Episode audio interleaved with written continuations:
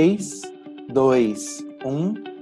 Bem-vindo ao podcast da Engenhoteca. Meu nome é Jefferson, sou diretor pedagógico da Engenhoteca e começa agora mais um podcast, o seu canal educacional de informações, curiosidades e descobertas.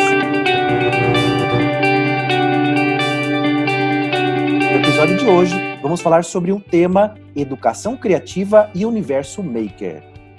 Estamos em 2020 e acompanhando as mudanças no ambiente de sala de aula, vamos bater um papo sobre o contexto do aprendizado criativo e do universo maker. É evidente que os alunos já não aprendem mais da mesma forma. E acompanhando as tendências internacionais deste meio educacional, observamos um movimento crescente de passos makers na escola, que tem por objetivo ensinar as diversas áreas de conhecimento de maneira leve e divertida. Para falar sobre esse tema, hoje contamos com um time de peso da Engenhoteca. Gostaria de apresentar para vocês Tatiana Zanelato. Olá, Tati, tudo bem? Oi, Jeff, tudo bem e você? Tudo bem, seja bem-vinda.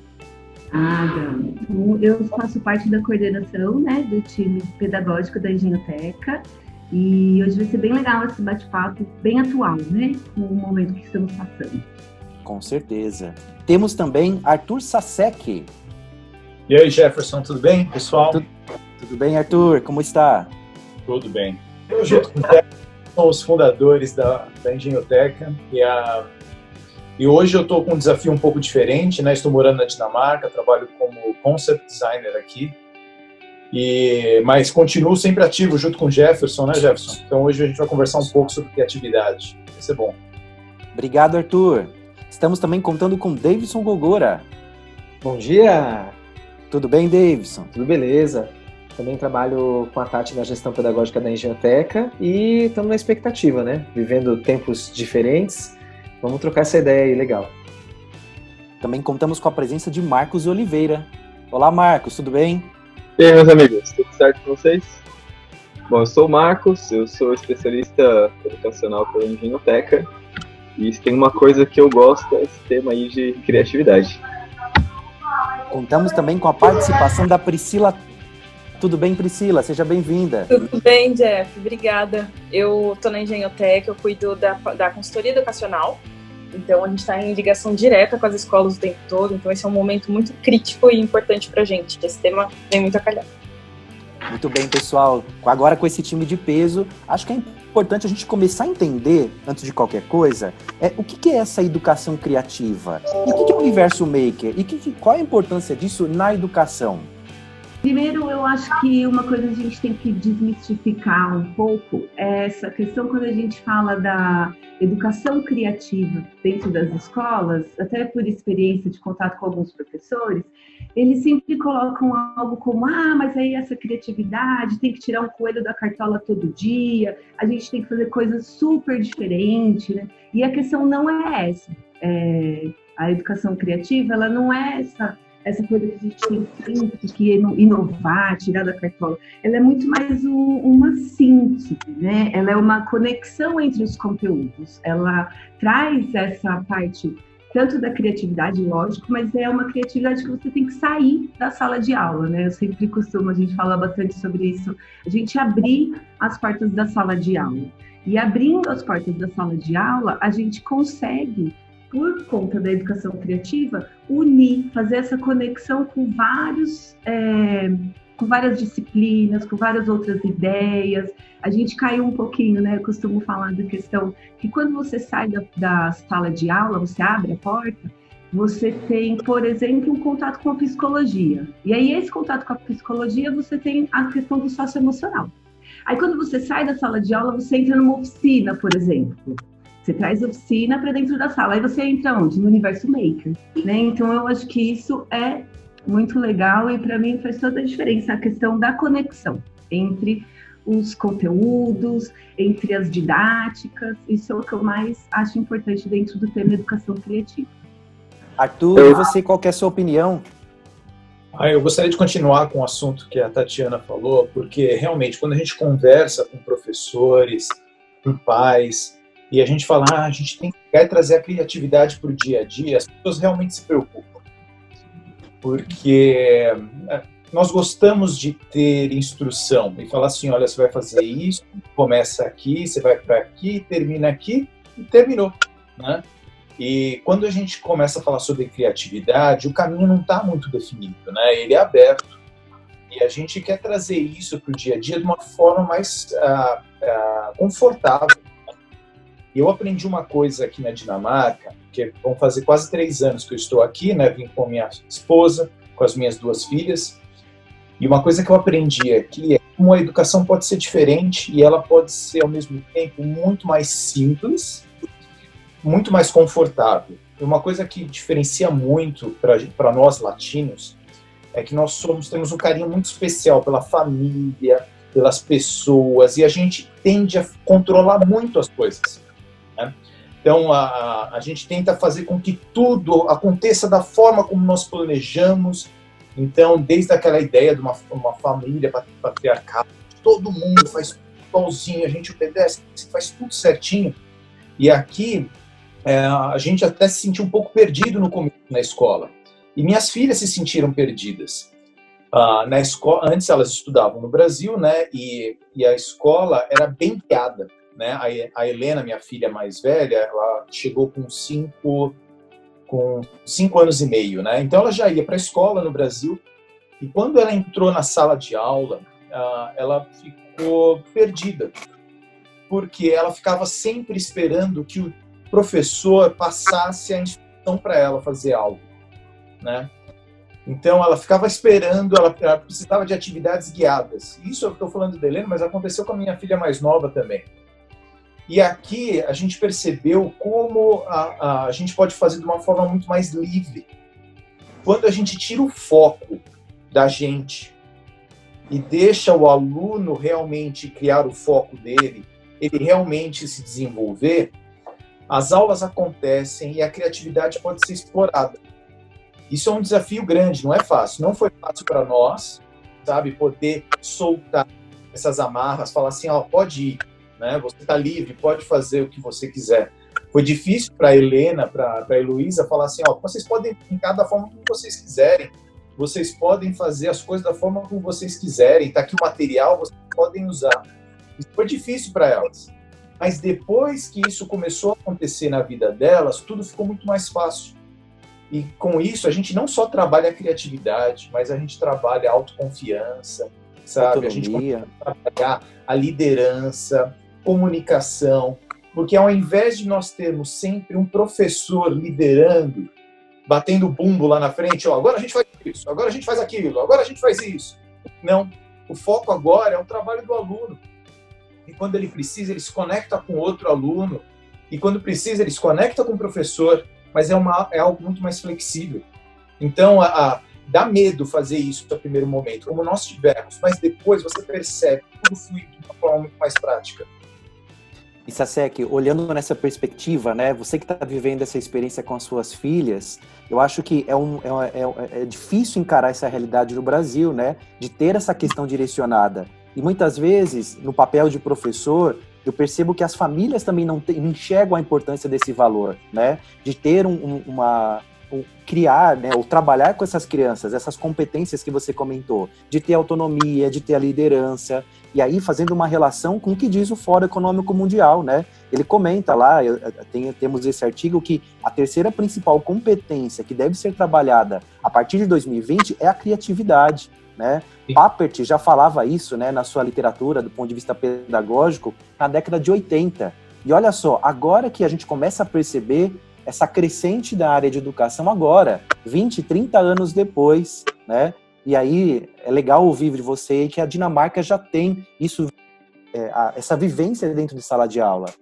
É, aqui o que acontece é o seguinte: você não consegue trabalhar criatividade sem liberdade. Uhum. Não adianta você criar um monte de regras e falar, vamos ser criativos agora. Você precisa dar espaço para que a criatividade surja. Você precisa tentar fazer coisas. E, e nesse tentar, você já entende que o erro vai acontecer, sabe? Ele é erro né? Eles fazem parte do processo, né? E, e às vezes o que, que vai acontecer é que às vezes uma aula ela não vai acontecer da forma como você previa. Ela pode ter caminho, ela andar por caminhos diferentes, o resultado pode ser diferente. E isso não é ruim. Pode ser que você não alcançou aquele objetivo que você tinha planejado, mas com certeza outras habilidades foram desenvolvidas, ou talvez aquele objetivo que você tinha vai ser alcançado em um outro momento. Porque ele é mais longo, o caminho é mais longo do que você previu. Então, a, essa ideia de, de dar a liberdade, ela faz toda faz todo sentido quando a gente fala sobre criatividade. Então, eu acredito que elas andam juntas, sabe? Você tem que dar liberdade. Para você dar liberdade, você tem que dar confiança, você tem que ter confiança, sabe? Tanto o professor para o aluno quanto o aluno. Então, eles têm que ser, eles têm, é, têm que ser confidentes, sabe? Eu tenho, eu tenho que dar autonomia para ele. Falar assim, eu tenho certeza que você vai dar conta. Pode, manda ver. Porque se eu ficar com medo, e isso é uma coisa que eu brigo comigo mesmo, sabe? Não é fácil. Isso é um, é um negócio que é diário. Eu tenho certeza que se eu pegar der uma tesoura para você, Jefferson, e te dar um papel com um círculo, você vai conseguir cortar o círculo da forma perfeita. E uma criança de 4, 5 anos vai ter muito mais dificuldade para fazer isso. Tá? O que acontece muitas vezes no Brasil, a gente sempre preza pelo resultado.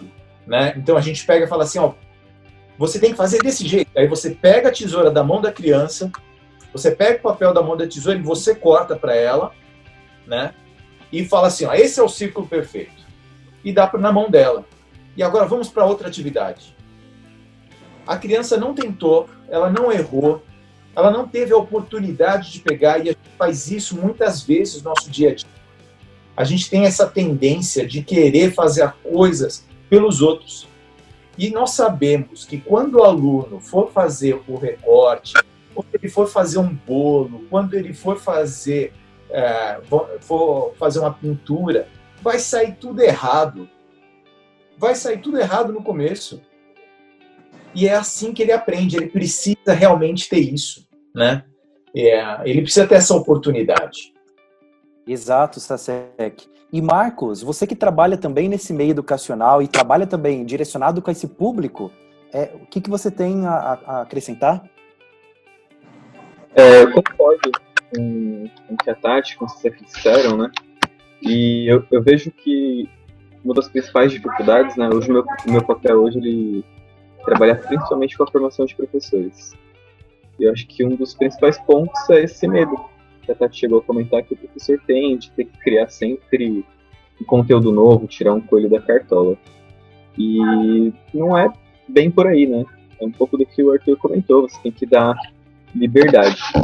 Jeito o aluno ele deixou de ser só aquele ouvinte, né? Ele, agora ele é o protagonista do próprio conhecimento.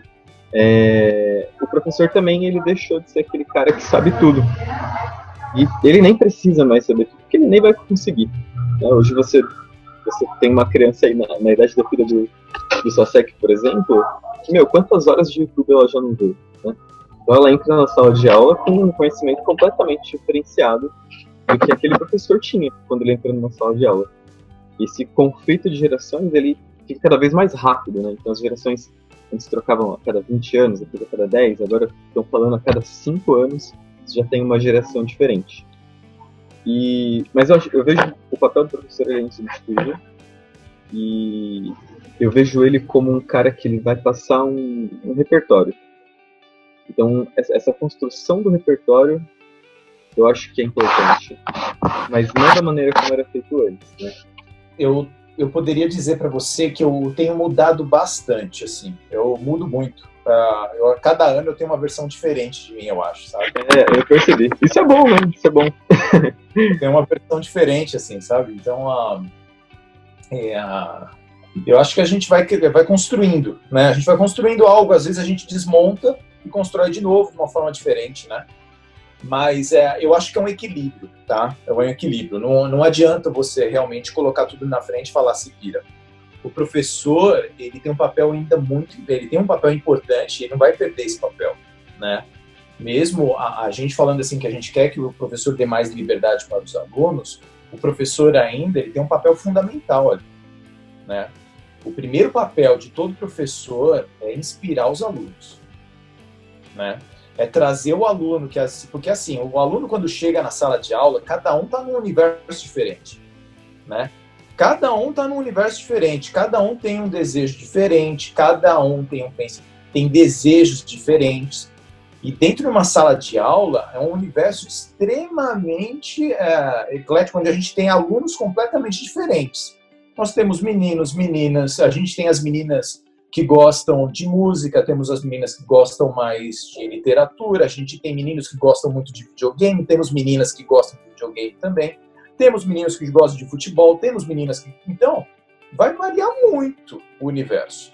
A primeira coisa, e esse talvez seja um dos maiores desafios nossos hoje, porque o que acontece é o seguinte: a, a, a competição, é muito grande entre mídias, né, e assuntos, né? Então, hoje a gente tem uma explosão de informação. O aluno, quando ele tem um celular, ele tem um mundo aqui, né? Então, você conseguir trazer o, o, o, o aluno que está preso aqui, vendo um monte de coisa rolando para a aula, é o primeiro desafio do professor. Então, essa é uma primeira, é um primeiro desafio e é um papel fundamental do professor. É realmente inspirar o aluno e motivá-lo a entrar no mesmo universo, para que todo mundo possa conversar ali. Se um dos alunos estiver fora, ele vai continuar fora. Então não adianta, você pode criar metodologia mais fantástica, ter um material espetacular, de última geração. Se o aluno não pensar, não estiver dentro com você, trocando informação, não adianta. E aí, voltando para essa pergunta sua, uh, é um equilíbrio. Porque, assim, o professor ele tem o papel de entender o seu aluno também. E ele tem que entender quais ferramentas ele vai trazer para o aluno.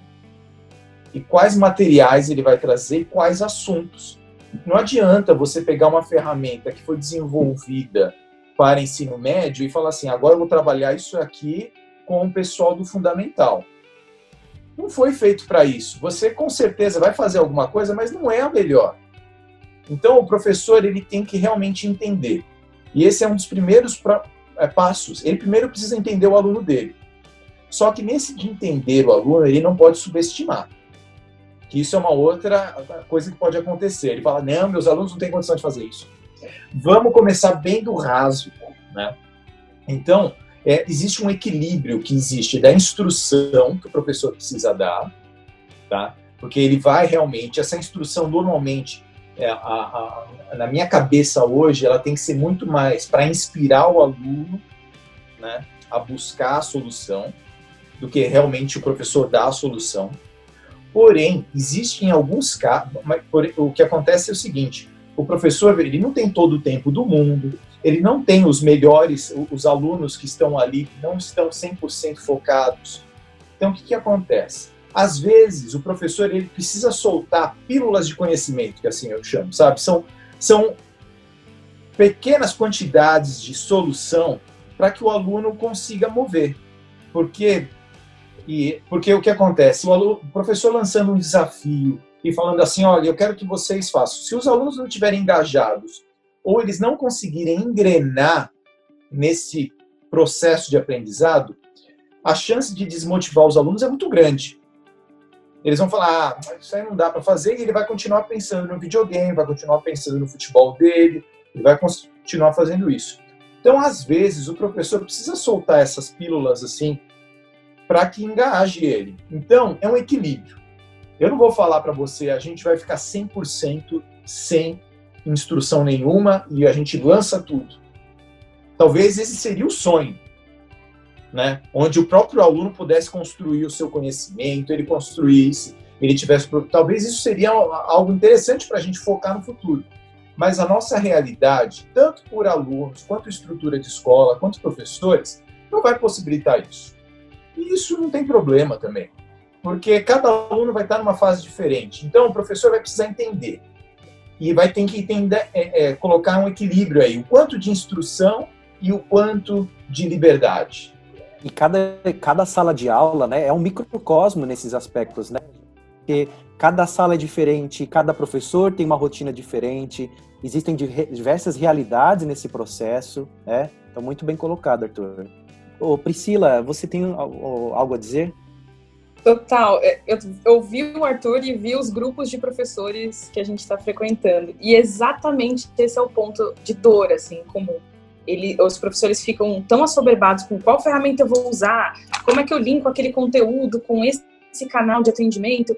E quando no final do dia é o que a Sasek falou, a gente precisa olhar para os alunos, entender como a gente pode é, ajudar nesse processo, sabe? Sem tornar fácil demais, sem falar ah, eles não são capazes, e sempre puxando a régua para cima. Então eu acho que a gente primeiro precisa respirar como, como educadores, respirar e fazendo por passo, sabe? Uma, um degrau de cada vez. É claro que a gente não tem todo o tempo do mundo, mas a gente também não pode se afogar diante de tanta informação e passar esse, essa sensação para os alunos. Eu acho que a gente tem que ser funcionar como uma, uma molinha, sabe? Nesse momento tão tão difícil na vida das crianças. Acho que a gente precisa ter o um papel aspiracional e de tranquilizá-los. É, realmente, isso que a Fred falou, às vezes confunde até a gente, né? Quando a gente vai fazer alguma coisa, tem tanta ferramenta, a gente fica até perdido, né? É, ao mesmo tempo que a educação criativa, ela vai trazer vida para a escola, vai dar a oportunidade de aprender pela experiência, e aí, assim, é exatamente o que vocês estavam falando, né? A gente encontra um professor que muitas vezes está preocupado com o conteúdo que ele tem que dar conta. E assim, não é maldade que ele, que ele vai segurar um pouquinho, ou até como o Sasek falou, né? Ele vai acabar, ó, segura aqui a tesoura, esse aqui é o círculo, faz assim, porque ele tá todo lá preocupado com um monte de coisa que ele precisa resolver, e assim, como que ele consegue manter o equilíbrio, né? De não ser o cara que vai ser chato, ó, faz exatamente assim. Mesmo que você não, não trabalhe a sua criatividade agora, tá bom? E ao mesmo tempo, nossa, eu preciso dar espaço para esse estudante criar, mas é que eu não tenho tempo, né? Então eu acho que talvez um dos vários desafios que a gente tenha é também tá nesse ponto, né? De como a gente consegue dar ferramenta para esse professor que está se sentindo muitas vezes encurralado lá em como poder fazer o melhor que ele pode, sem também ao mesmo tempo, puxa, como é que ele como é que ele vai seguir, né? Então acho que a, o nosso, a nossa principal função seja pensar mesmo é, na, na, pegada da, da estratégia, né? Como é que eu posso ajudar esse professor para que ele possa enxergar que assim não é tão difícil assim, é possível conseguir um equilíbrio, né? Como a Sasek comentou. Eu só vou complementar isso bem rapidinho, que eu acho que vai muito do que a gente está falando e por isso o tema de educação criativa ela é tão pertinente. Acho que o cenário, principalmente é, das escolas aqui no Brasil, ele tem essa, esse desequilíbrio entre os conteúdos e a maneira como a gente trabalha e essa questão que, que vem da educação criativa, que na verdade o que tem que mudar a chavinha, no, geral, eu digo não só os professores, isso é as escolas em geral, é que a gente não está mais como o Marcos falou, o Sasek comentou, a gente não está mais naquela questão de você, tem, o, o professor é o dono do saber e ele vai passar e acabou. A gente tem que pensar que a gente precisa, é, a educação criativa ela é democrática, né? Ela traz essa questão, por quê? Porque é aí que você consegue, por exemplo, dentro da educação criativa, ela cabe as perguntas, cabem as dúvidas, não é mais, ó, recorta desse jeito o círculo e acabou. Então, o que eu acho que está precisando é, os professores, os professores da educação em geral, é interiorizar que existe um descompasso né, do que é ensinado na escola. E quando a criança ela chega, sai da escola, ultrapassa os muros, ela não está fazendo muito vínculo entre o que ela está aprendendo na escola e o que ela usa na vida. Então, eu acho muito legal o que você falou, né, que essa questão de da escola ser a vida, né, ser vida mesmo porque na época, né, no, no ensino tradicional que eu, é, quando eu estudei, era uma coisa muito assim, você vai para a escola, tem o conteúdo, a matemática, depois o professor sai, é a geografia, depois ele sai. Então, era difícil fazer tudo esse vínculo e depois é, pegar esse conhecimento e praticar na vida real, né?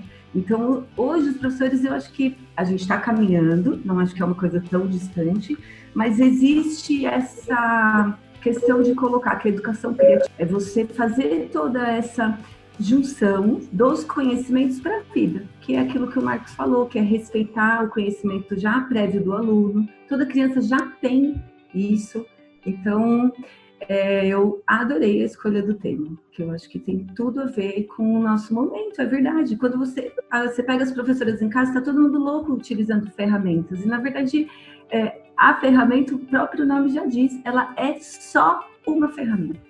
Né? Então, é Exato. Isso. Tati. E Tati, indo nesse assunto, né, falando sobre ferramentas, sobre soluções, nós criamos uma ferramenta chamada Inventa, né, que é uma solução para a escola que vai trabalhar essa questão da educação criativa num contexto, como mencionado, pelo, por exemplo, pelo Arthur, é, lá na Dinamarca. Então, nós nos ancoramos na construção da, dessa ferramenta, dessa, desse programa, para fazer esse, essa liga entre, por exemplo, essas áreas de conhecimento. A criança ela não pode só enxergar a matemática como uma área separada. Ela vai trabalhar isso no meio de um projeto.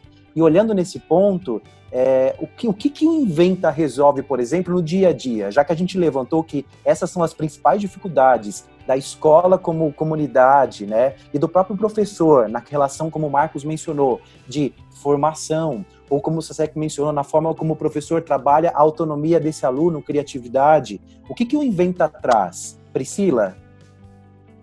Bom, Jeff, é muito legal você tocar nesse assunto, porque um dos vídeos que a gente viu essa semana do Inventa falava sobre o empuxo. Era, uma, era um desenho onde a gente colocava um canetão, colocava água e o desenho subia. Foi muito legal ver como esse exemplo do Inventa pôde transpor a barreira simplesmente de uma atividade é, de diversão, e eu vi sendo usada por algumas professoras, por exemplo, para solucionar uma equação matemática. Então, a, a professora deu alguns desafios e, o, e, a brincadeira consistia em que os alunos tinham que desenhar esse número, colocar na água, fazer o impulso e impulsionar eles para o número da questão correta, dentro do, do, do, do espaço delimitado. Então, quando a gente está falando do invento, a gente está falando de uma ferramenta que ela, ela realmente faz a transversalidade entre as, entre as matérias. A gente tira isso de um mundo tão subjetivo, tão de explicação, e coloca para o concreto. Que acho que é, você falou agora há pouco, Jefferson, que, poxa, que legal que a gente pode transpor, é, como trazer esse, esse período para uma concretização, né, para uma, uma memória que essa criança vai levar. Então, quando a gente está falando de inventa, que é o que você falou agora, eu acho que um exemplo simples consegue sintetizar tão bem, sabe, o, o nosso produto. E, gente, o Inventa, acho que é legal a gente também compartilhar que ele traz justamente isso, como a, a Pris comentou, das áreas de conhecimento, mas ele trabalha por meio de projetos. Quando a gente fala de projeto, o que, que vocês entendem? Será que o professor recebe esse trabalho por projetos muito bem? Será que na, na visão deles isso é claro? O que, que vocês sentem? Eu acho que os professores brincaram um pouco quando eu era criança, não sei. Mas o, o que eu sinto quando a gente mostra que eles vão construir alguma coisa primeiro, o primeiro olhar, assim, é meu, será que eu vou conseguir realmente construir isso? Não sei se eu dou conta. e aí, logo no, na primeira montagem, assim, você quebra um pouco dessa, desse medo dele, principalmente porque o projeto ele vai depender de você, né? Então ele não, ele não tem a resposta correta. Ele não tem nem um final. Ele fica pela metade. Se você não inventar, você não termina, você não tem um projeto pronto, né? E até mesmo no passo a passo, na montagem. Então, a, além do, do, projeto, vai uma série de materiais, né? E você precisa descobrir como é que você vai fazer aquilo se conectar, se ligar. Então. Mas depois que, que começa a acontecer mesmo, eles vão percebendo que as próprias crianças ficam muito ansiosas, né, para construir, para ver qual vai ser o próximo, vamos dizer assim, brinquedo que eles vão fazer que vão levar para casa. Então, diria que esse ciclo aí de um ciclo de, de adaptação mesmo, né? Tem aí o seu um, dois meses, e aí no, no, no decorrer desse tempo o professor já ficando cada vez mais tranquilo, cada vez mais familiarizado, e eu percebo que ele quer fazer só isso agora. Então, os professores gostaram tanto da, dessa, dessa coisa de construir, de fazer uma aula diferente, sabe? Que vai, vai envolver os alunos não só mais aqui no, no tablet, no, no, celular, uma aula que ela é mão na massa mesmo. Então acho que eles estavam sentindo um pouco de falta disso. Depois que eles dominam a ferramenta, né, é muito bacana ver como isso vai para frente. Então a, a Pri acompanhou bastante também, né, Pri? Como que, como que é esse processo deles. E até mesmo durante a formação é muito divertido, assim, você vê que são crianças grandes lá, né? Quer comentar um pouquinho, Fredo, que você viu lá no, no colégio? Nossa, é, é, bem legal isso mesmo, Marcos. Quando a gente entra na sala, eles têm é que eles estão enfileirados, um atrás do outro, ou lá todo mundo é a turma do fundão, e a gente fica lá na frente, tipo, oi pessoal, tudo bem? E, e, e realmente, como, como o, o Marcos e o Arthur falaram, é um processo de mudança errar faz parte, acompanhar. Eu acho que esse processo de mudança, de, acho que a, a, educação criativa começa aí. A hora que o professor ele faz essa mudança de chave, claro que o invento ele funciona como um, um, um turbo aí dentro desse caminho todo, mas é, é, incrível. Eles começam todos sentadinhos, todos muito sérios. No final, eles já estão dando, beijo, postando nas redes sociais, falando como é que é o nome daquela ferramenta que a gente usa para passar a imagem. Então, é muito legal, assim o desabro... ver o desabrochar deles durante as, as, as formações. E Priscila, Marcos, vocês tocaram num ponto muito legal. E aí, já encaminhando mais para o final do nosso, da nossa conversa, o que, que vocês esperam, o que, que vocês gostariam de ver como resultado dessa educação criativa ou do movimento Mão na Massa, né, que é mais conhecido como Universo Maker? Qual é o impacto que vocês esperam ver na vida dessas crianças, desses adolescentes? a gente está tendo um exemplo bem legal agora, né? A gente está gravando nesse momento um período de quarentena. Mas que são makers, né? A galera se unindo para poder ajudar. Como que o pessoal vai ajudar? Ninguém sabe. Né? Então a gente está criando soluções, a gente está tentando testar, tendo que validar. Uma das coisas que a gente está fazendo e tá, aparentemente está funcionando muito bem, pelo que a gente conversou com os médicos, está está funcionando legal são algumas máscaras né, de, de proteção. E a gente está caminhando também para a produção de, de respiradores. Eu acho que esse tipo de, de atitude é o, é o que tem a ver assim demais com inventar, demais com você errar e você entender que aquele erro faz parte. Né? Às vezes parece que esse, o movimento maker fica preso só no técnico, né? só aborda mais a área da engenharia, aborda mais a área de exatas, mas tem um outro lado muito bacana que não é só isso, né? Então, se você aprender a conviver com o seu erro, você entender o seu processo de aprendizado, isso também é fundamental, como que você aprende melhor, como que funciona para você, eu vejo que ele é muito bacana em todas as áreas, porque todas as áreas você vai estar sendo desafiado, você vai ter que se reinventar para cumprir um prazo, para chegar numa solução ótima.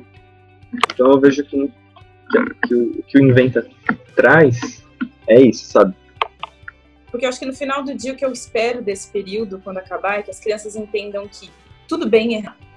Que tudo bem você não ter as respostas, mas que você tem que ser protagonista, você tem que se reinventar, de falar, tá bom, como é que eu faço? Eu não sei o que vai vir, não, ninguém sabe quando isso vai começar, quando vai acabar, o que, que vai acontecer depois. Mas que elas tenham a tranquilidade de, de falar, poxa, legal, eu não sei o que está acontecendo, mas eu vou fazer, eu vou começar a procurar o que, que eu posso, como é que eu posso ajudar. Porque aí a gente vai ter confecção de máscaras, como tipo, o trabalho que você faz, como tantas outras boas iniciativas que a gente está vendo. Então eu quero que essas crianças se tem uma coisa que eu quero que, que, aconteça depois disso é que as crianças tenham essa noção de que eles são capazes de, de produzir independente das circunstâncias e do que eles sabem hoje. Eu gostaria, assim, principalmente no Brasil, que a gente conseguisse dar oportunidades para aqueles que não têm, sabe? Porque tem um potencial tão grande nas escolas, tanto escolas públicas quanto particulares, sabe? É, eu acho que nos dois universos a gente tem um potencial enorme, alunos ali que têm capacidade incrível de fazer um monte de coisa. E, e não só na, na, quando estou falando não só de construir coisas, mas é, como a Priscila falou, de serem protagonistas em diversas soluções, né? Ah, esse seria, acho que, meu sonho, assim, sabe, de ter realmente esse potencial sendo realmente explorado sendo aplicado e levado a outros lugares.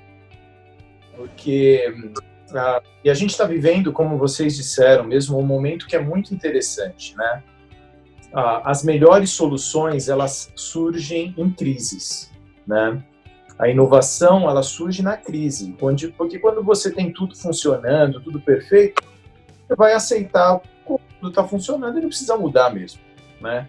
Mas numa crise, a gente vai ter muitas mudanças. Eu realmente acredito que depois desse período da, a, da quarentena, nós seremos outras pessoas.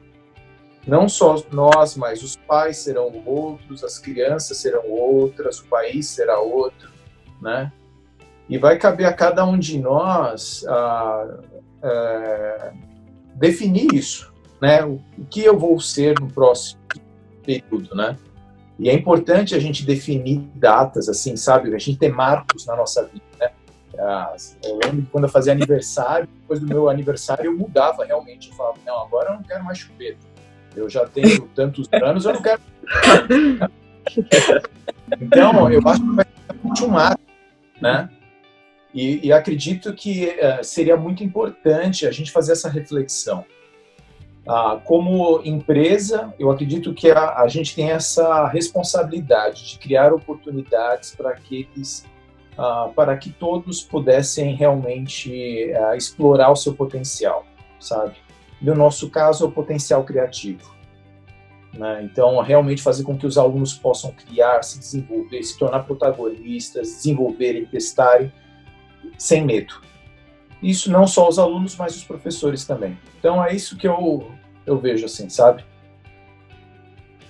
Muito obrigado, Arthur. Tati, Davidson, suas contribuições finais. Ah, na verdade, eu acho que, é, em síntese, é isso mesmo, né? Tanto o que a Pri falou do protagonismo, o Marcos com essa questão de você é, superar mesmo essa, esse medo de errar, essa coisa de tentar mesmo uma, duas, três vezes, é isso que importa. E eu acho que é, a gente vem fazendo um bom trabalho com os nossos projetos, tanto em Venta quanto o Hangar, o Extra, nessa linha de estimular essas questões e que a gente possa desenvolver essas habilidades, tanto quanto a criatividade, para que os alunos possam, os professores, né, não só os alunos, utilizar em qualquer contexto. Né? Então, eu acho que a gente está caminhando bem, e é isso, concordo plenamente com o Sansec que em momentos de crise eu acho que a gente consegue virar algumas chavinhas e a gente tem que sim se dispor a refletir, né, a mudar e o que de fato a gente vai contribuir nessa, nesse novo mundo, né, que está nascendo aí. É isso. Eu acho que é isso também. Para fechar, é, a minha contribuição, na verdade, vocês é, mataram já, que é justamente isso, né? A, as crianças poderem é, viver e aprender é, quem sabe no momento em que a gente possa dar a mesma importância que a gente para o resultado final, que a gente possa dar para o processo, né? Poder entender como eles estão aprendendo, perceber o erro como algo natural, que são coisas que a gente tem repetido há tanto tempo, mas não parece que as pessoas veem isso assim, né? Não parece que, que a gente hoje consegue trabalhar com erro sem ter um, um sentimento ruim às vezes, né? Mas na verdade é isso, quando a gente testa, quando a gente cria, quando o Marcos uh, citou o, o Arthur, né, falando sobre para a gente não se apaixonar na primeira criação. Ué, a gente não quer errar, a gente quer fazer, não, tá ótimo assim, mas é, é justamente essa desconstrução que nos favorece, né? Então acho que é isso, é a gente conseguir é, também ver o valor do processo e não só o resultado final. Davidson, Tatiana, Marcos e Priscila, muito obrigado pela participação de vocês no Engenhoteca Podcast. Esse é um primeiro tema. Nós vamos trazer aqui uma série de temas relacionados ao mundo da educação, ao universo maker e à educação criativa. Fique ligado, pessoal. O podcast da Engenhoteca retorna em breve. Compartilhe também o nosso podcast e acesse as nossas redes sociais. Gente, muito obrigado. Até o próximo podcast da Engenhoteca. Um abraço.